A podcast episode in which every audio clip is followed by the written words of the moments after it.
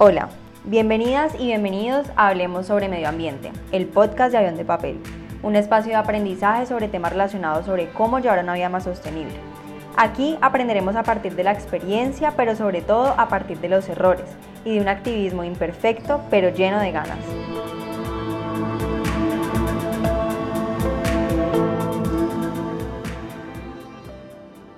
Hola, bienvenidas y bienvenidos a mi primer episodio del podcast Hablemos sobre Medio Ambiente.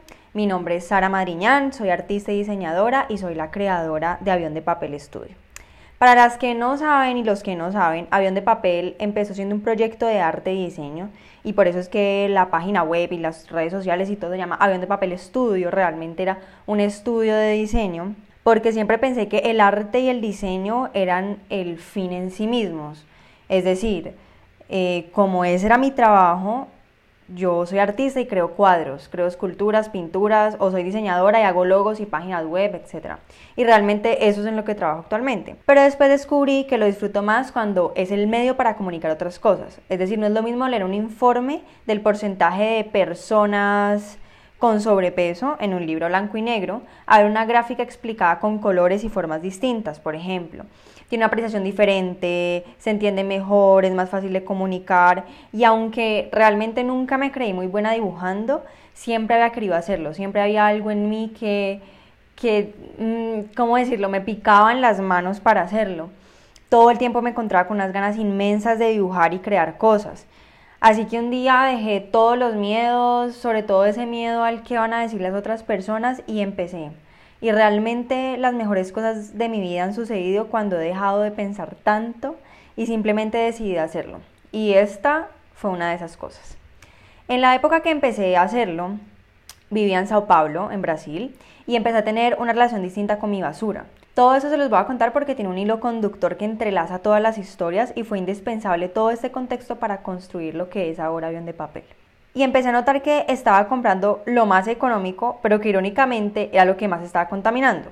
Por ejemplo, una vez compré un pimentón en un plato de copor envuelto en plástico a la mitad de precio del pimentón que estaba sin ningún tipo de empaque.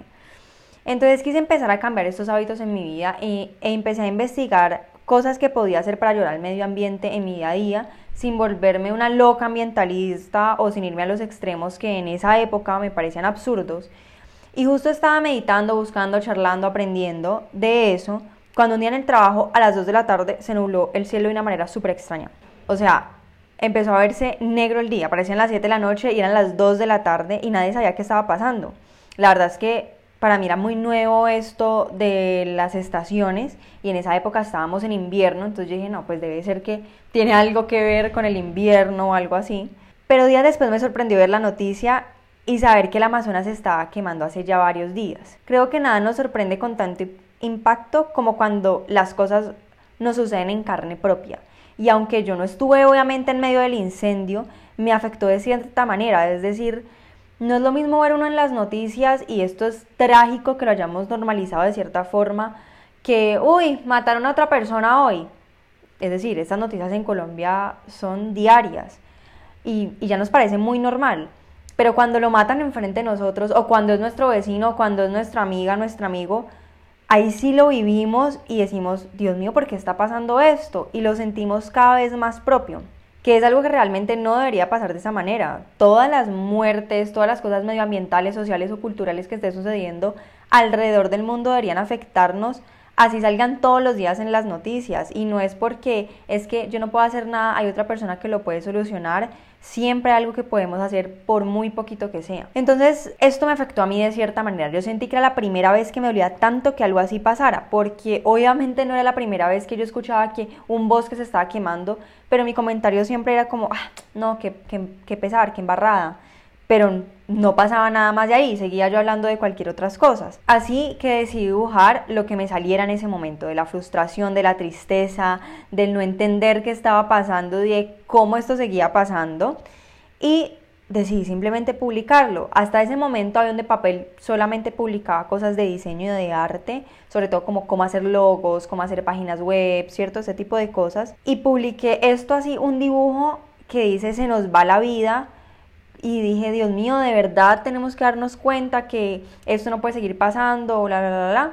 y la gente que estaba conectando mucho con lo que yo estaba sintiendo y empezaron una mezcla de emociones porque sentí cierto tipo de esperanza, es decir, no era la única que lo estaba sintiendo, había más gente que lo estaba sintiendo de esta manera y dije, bueno, creo que este día es el día en que voy a empezar a cambiar mis hábitos, sobre todo porque en ese momento yo pensaba que se estaba quemando el Amazonas realmente para expulsar a los indígenas, porque necesitaban terreno, por, por muchas cosas, pero no, no, sabía realmente lo que había detrás de eso. Entonces, cuando empecé a investigar muchísimo más, me di cuenta que yo tenía que ser responsable de la huella ambiental que estaba produciendo. Sin esperar mucho más, seguí investigando y a la vez compartiendo todo lo que yo estaba aprendiendo. Y así fue que Avión de Papel dio un giro gigante. Ya no era suficiente para mí hablar sobre arte o diseño, sino más bien coger ese arte y ese diseño que yo era capaz de hacer y transformarlo en un mensaje medioambiental y así fue y ha seguido siendo hasta ahora. Hoy comparto muchas de las cosas que voy aprendiendo en redes sociales y en el blog,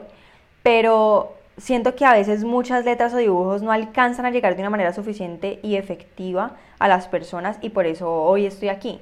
Realmente para mí los podcasts son una cosa del día a día. Yo a veces me levanto estoy haciendo el desayuno, estoy lavando la losa, estoy lavando mi ropa, lo que sea, y estoy escuchando un podcast. Prefiero muchas veces escuchar un podcast, escuchar sobre otras, otros contextos, otras narrativas de otras personas, a de pronto escuchar música que llevo escuchando varios días. Antes de dormir a veces no puedo conciliar el sueño, entonces pongo un podcast.